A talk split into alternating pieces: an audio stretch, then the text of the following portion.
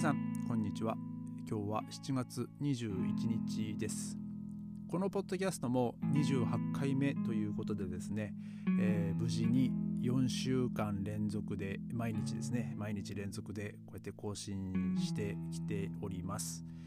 えー、僕の中では、まあ、いつまで続くかなと思いつつ始めたポッドキャストなんですけど、まあ、でもできるだけ長く続けたいなと思ってはもちろんいるんですけども、えーねまあ、こうやって毎日話してるといつかネタは尽きてしまうんじゃないかなっていうのはま考えるんですけどまあ、えー、いろいろねそのドイツの生活のことだったり、まあ、僕が経験したこととか、えー、まあ、見てきたこととかですね、まあ、その時事的なものも含め、えー、一日でも長く、えー更新していきたいなと思いますので、えー、どうか皆さんも、えー、よろしくお願いいたします。えーと、今日はですねあの携帯電話についてちょっとお話ししたいなと思います。まあ、今も携帯電話はですねこう生活必需品の一つというかもう多分もう重要アイテムに、えなってると思うんですけど、まあ、そのスマートフォンにになってですねもう全部がこう電話でえー、まあ、例えばもう買い物もできるし、えー、まあ、調べ物もまあもちろんできるし、まあ、あとまあその、ね、テレビ電話みたいなのもねもう本当気軽にできるようになってですね、まあ、僕も今その母と実家ね日本の母とね LINE とかも普通にビデオ通話とかもできるんで、まあ、便利な時代になったなとは思うんですけども、えー、僕がそのドイツ来た当初2006年はですね、まあ、ドイツは日本に比べるとも携帯に関してはもうものすごく遅れてましたね。あの日本が、まあ、まずその着信音とか、まあ、日本はまあなんかこう和音で何和音であるかがなんかまあある意味すげえ携帯のステータスみたいな感じだったと思うんですけどあとまあそのカメラが、えー、どんな画素数が入ってるとかですね、えー、そういうそういう、まあ、カメラのその機能ですね。あカメラというか携帯の機能でなんかこの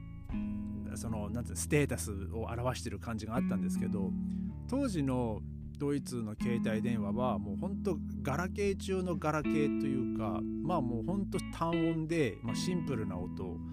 でまあ無駄な機能がない。まあ無駄な機能っていうかもうほとんど電話と、まあ、SMS ですね。そのメッセージを送る。えー、そのサービスぐらいだったんじゃないですかね。まあ中にはあのまあその音楽聴けるやつとかもあったとは思うんですけどまあ僕は、まあ、あんまりでもそういう携帯を持ってる人はまあ見たことがないんですよね。で、まあ、僕そのドイツに来てやらなきゃいけないことの一つが、まあ、携帯電話を買うことっていうのはまあ一つに挙げてたんですよ。でそのなぜかっていうとそのまあいろいろその連絡先を聞かれる場合、まあ、その例えば家の契約とかあの、まあ、銀行口座作るとかうんまああとその住民票とかですね、えそういうのにまあ連絡先っていうのは必要なので、まあ、まずその家の固定電話よりあの携帯電話を持つっていうのが、まあ、最優先事項だったのであの、まあ、そのど何かしらどっかで、まあ、携帯電話買わなきゃなと思ってはいたんですよ。でまあドイツ来て1週間経ったぐらいにまあ語学学校から帰ってきてでまあちょっとこう外に散歩でも行こうかなと思ってですね。で僕の住んでたホストファミリーの家はもう玄関出てもう30秒ぐらいで地下鉄の駅なんですよ。もうほんと駅駅地下物件で。で今日その日はですねちょっと思い切ってその駅から地下鉄の入り口をさらに通り越してその反対側の道路に渡ってみようと思ったんですよ。まあその自分のその行動範囲を広げるっていうそのテーマであの最初は暮らしてたので、まあ、語学学校終わってからいろいろ歩き回ってたのもそうなんですけどまあでもまず家の周りももうちょっと見ないとなと思ってあのそういうふうにちょっと思い切って行ってみたんですよ。ただ僕その時ですねあの地図を持ってなかったんですよ。ただもう本当に散歩しちょっとバーッと外に出てみようかなっていう感じで外出てで急遽思いついたんでもうほぼほぼもう携帯とかあ携帯じゃないあの財布とかですね。もうそういう貴重品だけしか持ち歩かなかったんですよ。でまあ僕その道路を渡ってよしこっち行ってみようと思ってあのー、その道をですね歩いていったんですよでまあそこそっから先はですね、まあ、僕にとっては本当未知の世界だったので ま家の近くとはいえ行ったことがないとこだったのでなんか知らないお店とか、まあ、もちろんそうなんですけどあのなんかこれ何屋さんなんだろうなとか、まあ、結構そこの通りはあのレストランとか飲み屋さんとかなんかこう並んでるあのお店だったりあとまあそのすごい趣のある本屋さんがあったりとかなんかそれはそれで結構発見があって面白かったんですけどまあただ僕の中ではあの知らない道を歩いてるっていうちょっとその緊張感もあってですねあの本当たかだか5分ぐらいなんですよ。あのまあ前も言ったと思うんですけどその僕が住んでたホストファミリーの家って今僕が住んでる家の本当近所なのでまあ本当僕が当時歩いた道なんてもう本当僕から今今の僕からすると本当に庭みたいなもんで何そんな緊張してんだって思うぐらいの場所なんですけど当時の僕にはもう本当に緊張しまくりだったんですよ。でまあそこから5分ぐらい5分ぐらいでもなんかこう僕の中ではもうものすごく長く感じてですね。で、えー、その道をまっすぐ行ってちょっと大きい広場があるんですよね。そのカイザービルヘルムプラッツっていうあの広場があって。でそこの広場に、まあ、道路を渡って入った時にたまたまちょっと目の前にあの携帯を売ってるお店があったんですよ。あであ携帯売ってんなと思ってちょっとまあ中入ってみようかなと思って、まあ、思い切って僕入ってみたんですよ。でまあそしたらそのお店の中にはね3人のトルコ人のおっさんがいてですねでなんかもうドイツ語じゃないもうトルコ語でなんか話してるんですよ。で、まあ、お店の中もなんかこう薄暗くて汚くてですねうわなんか大丈夫かなこの店と思ったんですけどまあでもとりあえずまあ携帯見ようと思ってでそのショーケースみたいなの入ってる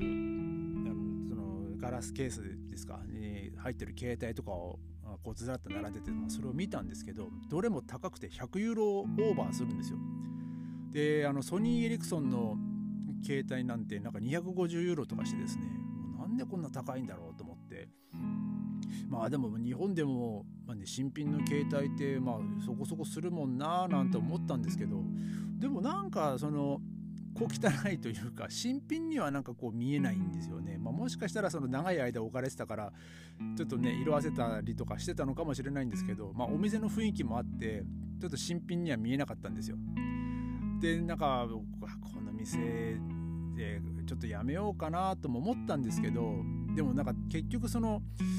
ドイツの携帯ってやっぱこんな高いのかなと思ったんですよ。だからもう仕方ないのかなと思ってまあそのその中でも一番安くてもなんか80ユーロぐらいだったんですけどでまあ僕その80ユーロの携帯をを、まあ、これ欲しいって言ってあの買ったんですよ。でまあその買ってでもなんかこれ契約じゃねえよなと思ってでもその契約だったらなんかサインとかなんかねそういうこう銀行口座とかなんかそんなのもあるとは思うんだけどん、でも大丈夫かなと思ったらまあ結局その80ユーロ払うだけで済んだのであのー、まあ大丈夫だったんですけどなんかでも逆にこれレンタルじゃねえよなとか なんか変にちょっと考えたんですよね。レンタルで作るこれ月80とかだったらもっと俺どうしようかなと思ってですね。ちょっと不安だったんですけどまあそんなこともなくまあとりあえず80ユーロ払って、えー、まあ無事に携帯を買ったんですよ。ただですねなんかもうその80ユーロの携帯でも一応まあ新品だったんだろうかっていうくらいのなんかこう古臭い感じでですねまあまあ新古品だったのかどうかわからない。もう本当に今となってはわからない。んですけど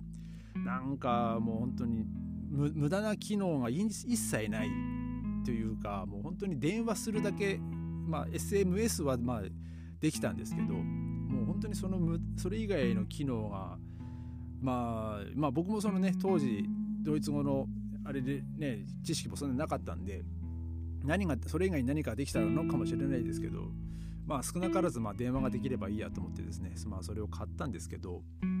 ただまああの後日ですねあの ドイツテレコムっていう、まあ、あのドイツのまあ一番大きい、まあ、日本で言ったら NTT みたいな、えところのお店に行ったらですねあのプリペイド携帯が30ユーロで売られてたんですよね、え、もう新品の箱に入って。うわしまったなと思ってちょっとちょっと高い勉強代だったなと、えー、思ったんですよその時。でまあ今はですね、まあ、日本からその iPhone 持ってくるとかその日本のからスマートフォン持ってきて、えー、こっちで、まあ、プリペイドの SIM カードとかですね、えー、そういうの買ってもいいですしまあその契約とかしても、まあ、その SIM カードだけでまあ契約もできるんであのまあ便利っちゃ便利なんですよね。まあ、ただその契約する場合はですね、まあ、その2年間のその契約期間が必ず守んなきゃいけないとかそういう決まりもあるんで、まあ、その辺はあの長期で済む場合はねその契約してもいいとは思うんですけどその最低契約期間とか、えー、そこはあの気をつけてみないとあの途中で解約とかしても結局その分の最低契約期間の料金払払えとかですねそういうことになったりするのであの、ね、そういうこっちで携帯電話を海外でね携帯電話を契約で使えるようになりたいっていう人は、えー、そこはあのぜひ気をつけていただきたいなっていうポイントです。まあ、僕が最初に買ったのは本当プリペイドだったので、まあ、そんなあの気にしなかったんですけどただですね今度プリプリペイド携帯の場合そのチャージしなきゃいけないじゃないですか。でそのチャージの方法を僕分かんなくて、まあ、そのホストファミリーに聞いたんですよその携帯買ったっつって。ででもこのどうやってそのお金を入れたらいいんだっていう、まあ、聞いたら、まあ、そのドイツはですねその地下鉄とか、まあ、多分 S バーンとかもそうなのかなその電車の券売機にあのハンディアウフラーデンっていう、まあ、その携帯の、まあ、チャージみたいなやつですねっていうボタンがあるんですよ。でそれをしてその自分が使ってる携帯会社を選んで、まあ、その15ユーロとか10ユーロと15ユーロかなあの、まあ、僕もその当時しか使ってないんで、まあ、覚えてないんですけどあのでそれ選んでですねその金額を選んででそのお金を入れるとでその紙が出てくるんですよ。でその紙に、えー、なんかこう番号が書いてあって、えー、なんかその米で数字があってで米でさらにえー、このその次の番号を連続してこう入れて最後にシャープ2回押すと、まあ、その分のお金があの自動的にチャージされますよっていう仕組みになってるんですよね。でまあ僕ちょっとその仕組み1回1回目じゃ分かんなくて、まあ、そのチャージの紙を買ってで家に持って帰ってあのそこの家の息子にあのチャージしてもらったんですけどまあでも11歳の息子でもそんなことできんだ。すげえなとその当時はですねあの感心したんですけどまあでも何のことはないもうほんと簡単なあのチャージの仕方なんで、まあ、もしこっちでねあのそのプリペイドとか買う人とかはででそのお金チャージしなきゃいけないっていう人は、えー、まあそういうふうに電車の券売機でもチャージができるので覚えておいてください。えー、まあ今日はそんな感じで、えー、まあ僕が最初に買った、えーおもちゃのような携帯を80ユーロで買ったっていうですね、えー、まあちょっと高い勉強代だったっていうお話でした。えー、またちょっと今日はもう長くなっちゃいましたね。えー、すいません。また明日ありがとうございました。